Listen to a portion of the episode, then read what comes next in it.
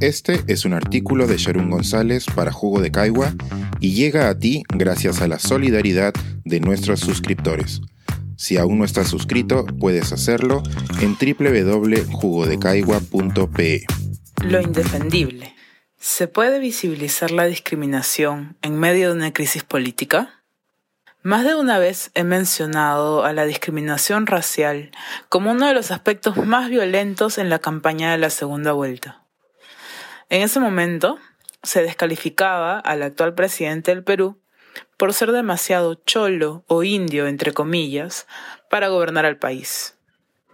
Esta afirmación, de hecho, es bastante más gentil que los enunciados reales publicados durante esas semanas. Considerar que alguien es demasiado cholo para gobernar parte de la premisa de que ser cholo es una característica no deseada en un gobernante. Peor aún en el caso de la presidencia. Era inevitable sentirme afectada por comentarios que descartaban una candidatura por su pertenencia étnica racial. Escribo estas líneas en pasado, aunque estas actitudes son vigentes. La semana pasada, luego de revisar las entrevistas del presidente, sentí nuevamente la agresión. Había un halo de ninguneo por parte del entrevistador de CNN. Su tono era burlón y condescendiente hacia alguien que ejerce el cargo político más importante en el país. No por quién es, con nombre y apellido, sino por la institucionalidad que representa. El contexto hace difícil de determinar si la racialización fue la única causa de ese ninguneo.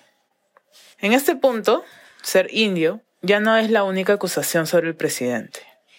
Existe una lista de denuncias y cuestionamientos que merecen respuestas claras en discurso y en acción. Respuestas que la ciudadanía aún no obtiene. Al mismo tiempo, la falta de preparación y su forma de expresarse encabezan la lista de las críticas a su desempeño. Coincidentemente, estas son características enganchadas al estereotipo de ser indio o sencillamente no blanco en el Perú. Sería ingenuo en nuestra sociedad considerar que la racialización del presidente no tuvo nada que ver en esa interacción mediática. Tan conocido como la frase no sabes con quién te has metido, es el argumento de que en el Perú la plata blanquea. Es parte del sentido común limeño pensar que aquellas personas que acceden al dinero o al poder que de éste deviene ya no serán sujetos de discriminación. La historia del presidente cuestiona ese sentido común, y no es la única historia. Cuando realicé entrevistas a mujeres afroperuanas que sirvieron como congresistas de la República entre los años 2000 y 2016, una anécdota era frecuente en sus testimonios. Durante su tiempo de servicio, de distintas maneras, les recordaron que el Congreso no era espacio para ellas por ser negras. Se trataba de mujeres que, además de ejercer cargos políticos, tenían un ingreso mayor que el promedio de los peruanos en general y de las mujeres afroperuanas específicamente. El dinero y el poder no habían logrado blanquearlas como se cree. Al encontrar ese hallazgo, me sentí como con el trato que ha venido recibiendo el presidente desde antes de ser electo, en una contradicción. ¿Cómo puedo denunciar el racismo sin defender política o ideológicamente a las personas que lo sufren? ¿Cómo hacer pública la empatía que siento con estas personas por nuestra condición compartida, sin que ello implique un aval a su accionar y decisiones. Esas preguntas tienen sentido en un entorno que concibe al racismo y a la discriminación racial como fenómenos subjetivos. Lo que es discriminatorio para alguien tal vez no lo sea para alguien más. Para definir si un hecho es un acto de discriminación racial, necesitamos probar que la raza estuvo al centro. Depende de cuánto se ofenda a la persona y cuánto ruido se haga en los medios.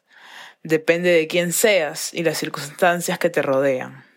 Defender al presidente de las acusaciones que recaen sobre él escapa de mis posibilidades. Tampoco es mi objetivo explicar su accionar y decisiones. La dirección de la administración está permeada de incertidumbre, como Alberto describió en su columna de esta semana. Sí, quisiera hacer visible que la estructura racista nos afecta tanto si somos ciudadanos de a pie como si llegamos a lo más alto de la jerarquía estatal.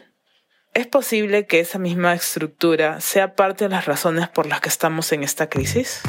Este es un artículo de Sharon González para Jugo de Caigua y llega a ti gracias a la solidaridad de nuestros suscriptores.